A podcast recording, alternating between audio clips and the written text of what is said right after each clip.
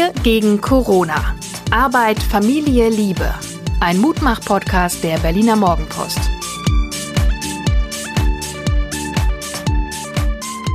Hallo und herzlich willkommen zum 14.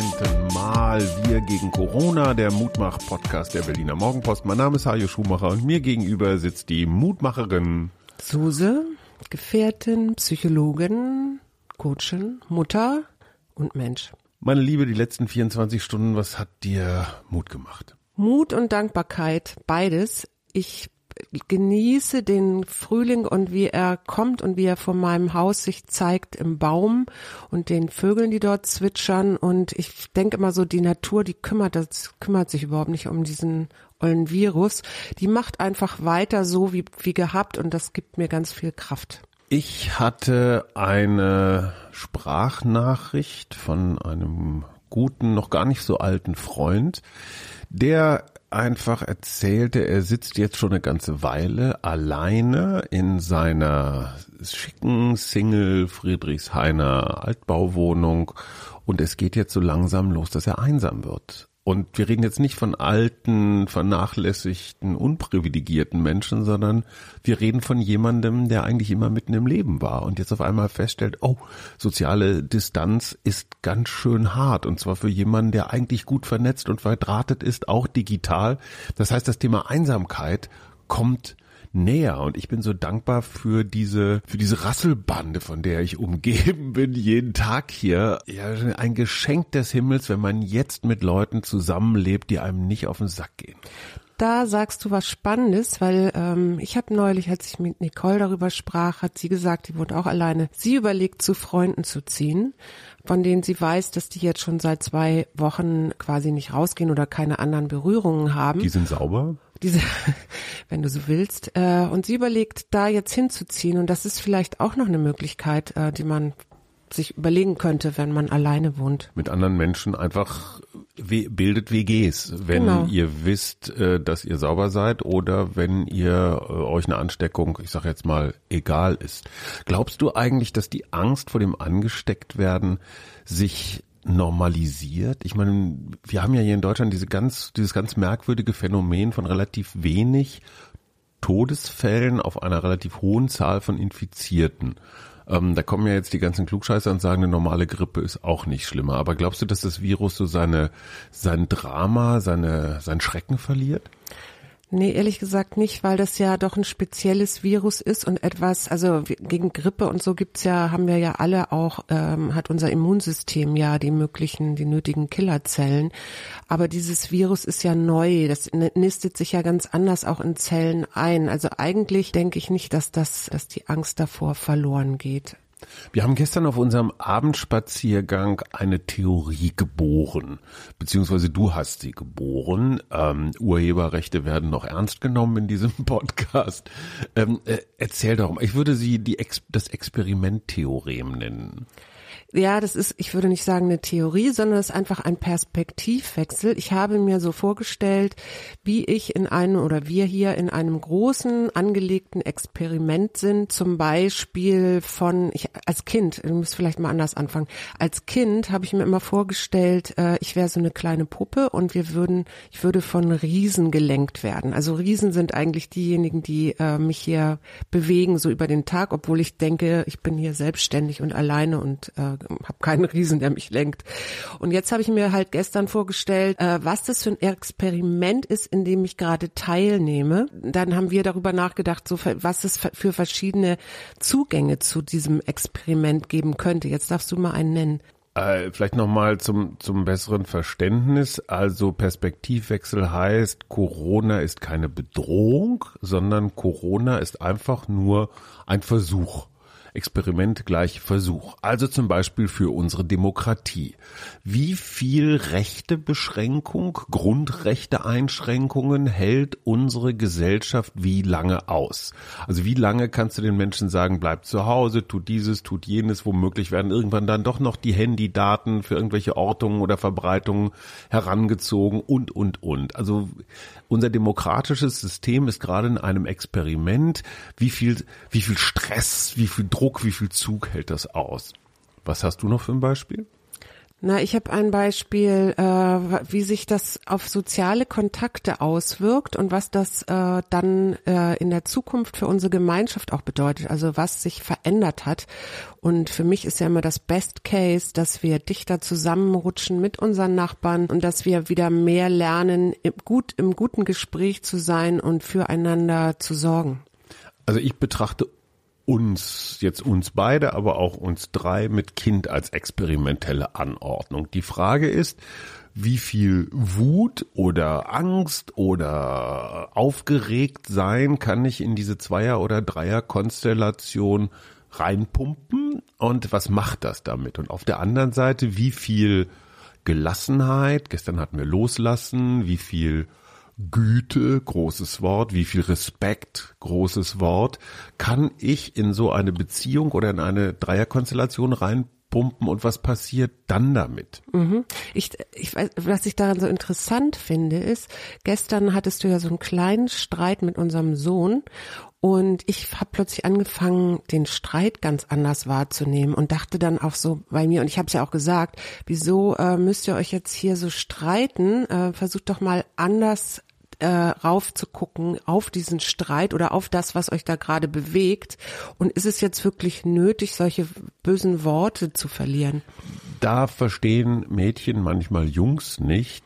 Ähm, es okay. ist entlastend. Nein, ohne Quatsch. Fritz und ich haben manchmal einen Ton am Leib, der ist wirklich schrecklich. Kurz vor Schlachthof, aber es tut uns beiden gut hinterher. Es ist so ein bisschen wie, ich sag mal, so ein Stuhlgang nach zwei Tagen. Ähm, also es ist befreiend. Das nicht alles, was hinkt, ist ein, ist ein Vergleich. Ähm, streichen wir den Stuhlgang. Es fängt gerade an, mir sehr peinlich zu werden.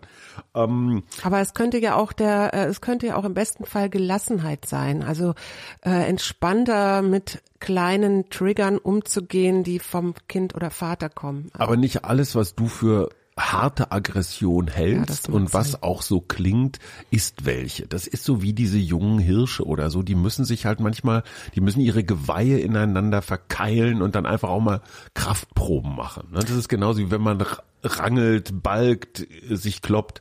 Ich sag nur Ölfight zum Beispiel, ist ja auch so eine Art, aber das ist eine andere Geschichte. Hallo Matthias, hallo Jesse, wir freuen uns aufs nächste Mal. Da fällt mir übrigens noch ein, ich muss dir noch was gestehen.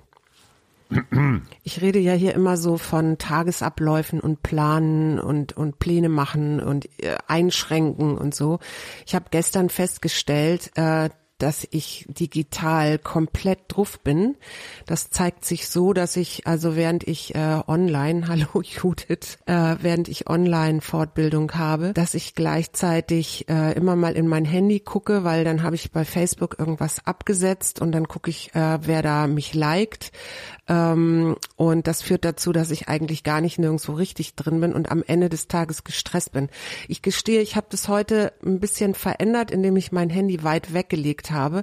Aber es fällt mir wirklich schwer, mich so dran daran zu halten, digital nicht permanent mhm. äh, auf dem ja im Internet zu schwirren. Ich weiß, worüber du sprichst. Wir alle wissen, worüber du sprichst. Ich glaube, das ist so der ganz, ganz große weiße digitale Elefant, der inzwischen so in jeder Wohnung, in jedem Haus eingezogen ist. Alle sind irgendwie auch digital unterwegs. Ich habe mich inzwischen, weil ich das ja aus dem Homeoffice schon seit vielen Jahren kenne, erste Regel nicht sofort nach dem Aufwachen. Das hilft übrigens total, wenn man das Handy nicht als Wecker nimmt, sondern den guten alten Radiowecker wieder ein. Fällt mir extrem schwer. Genau. Und dann tatsächlich so bis, ich sag mal, nach dem Frühstück oder bis, bis man die Pflichten erledigt hat, bis wir unsere Liegestütze gemacht haben oder vielleicht den ersten Spaziergang draußen gemacht haben, gefrühstückt haben. Wirklich erst dann als Belohnung das Ding anzumachen. Und es ist ja immer wieder die gleiche Erkenntnis. Es ist nichts passiert. Es ist also die eine Stunde früher oder später völlig egal. Und heute Vormittag, Halleluja, ich bin richtig stolz auf mich, 90 Minuten oder zwei Stunden sogar, habe ich einfach Flugmodus und aus. Und beim, beim Rechner auch. Jetzt geht's ja noch weiter. Gestern, äh, heute Nacht äh, um, ich weiß gar nicht, es war glaube ich Viertel vor eins, bin ich nochmal aufgestanden. Da war unser Junior immer noch zugange mit seinem Handy. Die hatten da eine äh, virtuelle Party oder sowas. Und ich war, ich stand so zwischen Baum und Borke, weil ich dachte so, einerseits ist ja schön, dass sie sich dann so treffen. Andererseits fand ich Viertel vor eins äh, für einen fast 15-Jährigen ein bisschen spät. Und ich war, wusste nicht genau, hast du eine Idee, wie ich da beim nächsten Mal besser drauf reagieren kann? Es gibt so zwei bis drei pädagogische Ansätze. Der eine ist lassen und hoffen, dass es sich von alleine zurechtruckelt, weil das ein oder andere dann doch langweilig wird. Das zweite ist strikt reglementieren und permanent Verstöße oder Diskussionen heraufbeschwören. Und das dritte wäre so ein bisschen wie der Umgang der Bundesregierung mit Corona, so ein bisschen atmend. Also wenn äh, wenn es okay läuft, ein bisschen mehr Freiheiten zugestehen und wenn irgendwas scheiße läuft, ähm, dann äh, etwas strikter. Ich gestehe auch, dass wir ziemliche Rabeneltern sind, wenn es darum geht, jetzt so Hausaufgaben, Schule und all das zu kontrollieren. Allerdings auch da haben wir total unterschiedliche Rückmeldungen, sowohl von Hörern als auch aus dem Freundeskreis. In manchen Schulen wird richtig so Unterricht nachgespielt, tatsächlich so jeden Tag und in anderen ist eigentlich gar nichts. Also äh, ich glaube, dieses Schuljahr, dieses Halbjahr bis zu den Sommerferien können wir einfach mal kollektiv knicken oder da lernen die Kinder einfach andere Sachen, Hände waschen zum Beispiel. Wir haben noch eine schöne Zuschrift bekommen von Familie Greve, die ich hiermit grüßen möchte. Und die haben uns äh, weitergeleitet, dass heute, Freitag, Dominik Grunau, ein Klaviermusiker, ein, sein Album veröffentlichen wird auf seiner Homepage dominikgrunau in einem Wort.de. Und da gibt es unter anderem ein ganz tolles Lied, das heißt am offenen Fenster für Momente des Friedens und der Stille in sich zu finden.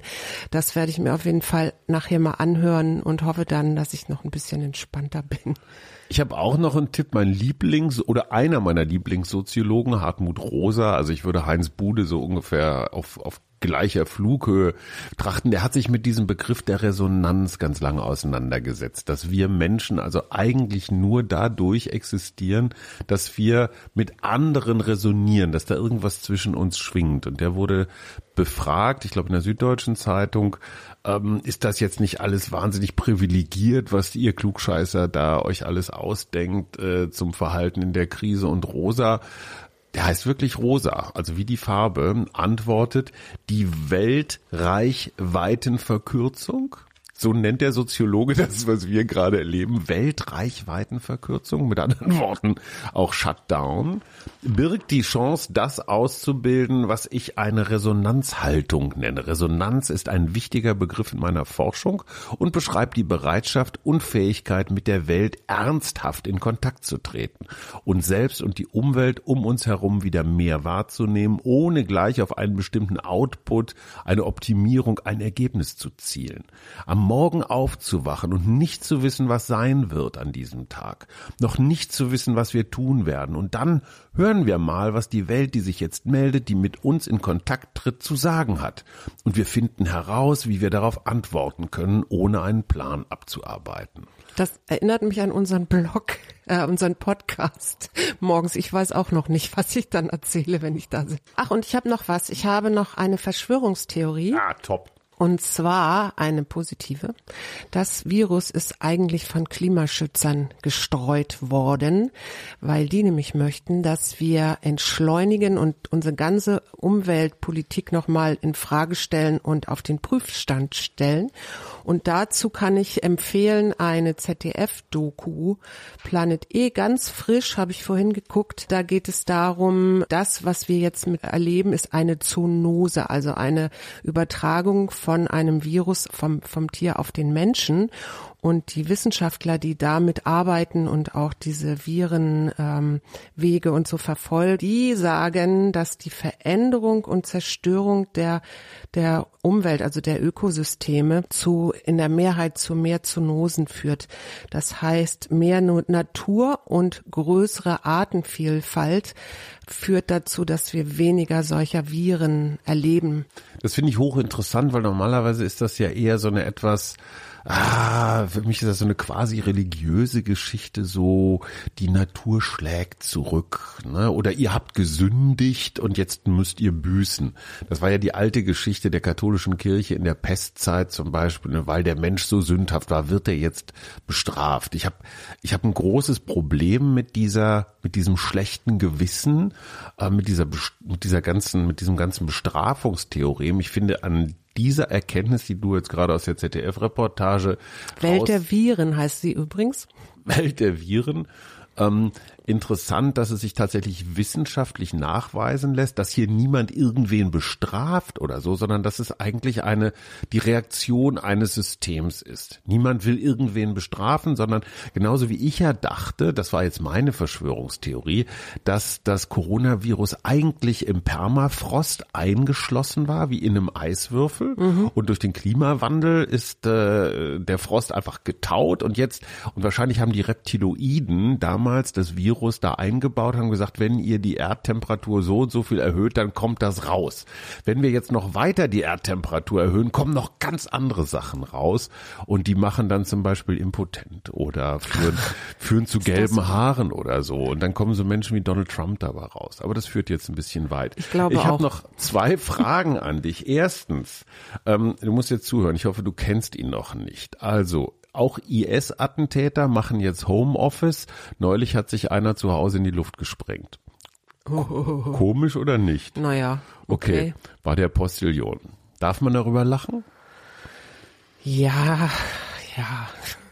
Zweitens, du hast gestern eine neue Rubrik eingeführt, Lieder mit A. Ich hatte Take on Me von Aha. Ich weiß bis heute nicht, ob es ein Aha ja, Lieder oder, ist. oder, oder Musik. Lieder oder Interpreten. Du bist dran mit einem B-Lied. Genau. Ich habe die Beatles mit Bello Bad Marin Barin. Bello Bad Marin Barin. Das heißt Yellow Submarine. Ja, ich weiß, das war jetzt nur mit B. Aber Beatles ist doch B genug. ja, ich weiß, aber ich fand das irgendwie lustig. Okay, wie ich habe es ja nicht mal geschafft, ganz zu sagen. Bello, Jetzt ich noch. Barin. Doch, ist äh, ihr, ist, sind ihr die dritten Zähne gerade ja, rausgefallen? wir sind jetzt weg. So, also, noch was zu Herzen gehendes. In Italien wird gerade Don Giuseppe gefeiert, ein älterer italienischer Priester, der abgelehnt hat, ein Beatmungsgerät für sich äh, zu nutzen und es einem jüngeren Priester übergeben hat und dann gestorben ist. Das sind so die Geschichten, also aus denen dann Heilig, Helden. aus denen Heilige gemacht werden. Und nochmal einen ganz herzlichen Gruß an alle, die alleine in ihrer Butze sitzen. Leute, ob, ob wir euch kennen oder nicht, wir freuen uns auf den Moment, wo wir uns wieder in den Armen liegen. Ich, ich hab, ich träume inzwischen schon so von Festivals draußen tanzen, Musik. Ich, ich weiß gar nicht, wie wir das so lange aushalten sollen. Wir werden irgend so eine soziale Distanzfete dann vielleicht doch mal machen, wenn die äh, Maßnahmen wieder gelockert werden. Und sonst Fenster auf hilft auch schon und Sonne ins Gesicht. Genau, wenn ihr schon nicht feiern könnt, macht wenigstens das Fenster auf. Wir freuen uns auf die nächste Runde von Wir gegen Corona. Der Mutmach-Podcast der Berliner Morgenpost mit Suse und Hajo Schumacher. Tschüss. Tschüss. Wir gegen Corona. Arbeit, Familie, Liebe. Ein Mutmach-Podcast der Berliner Morgenpost.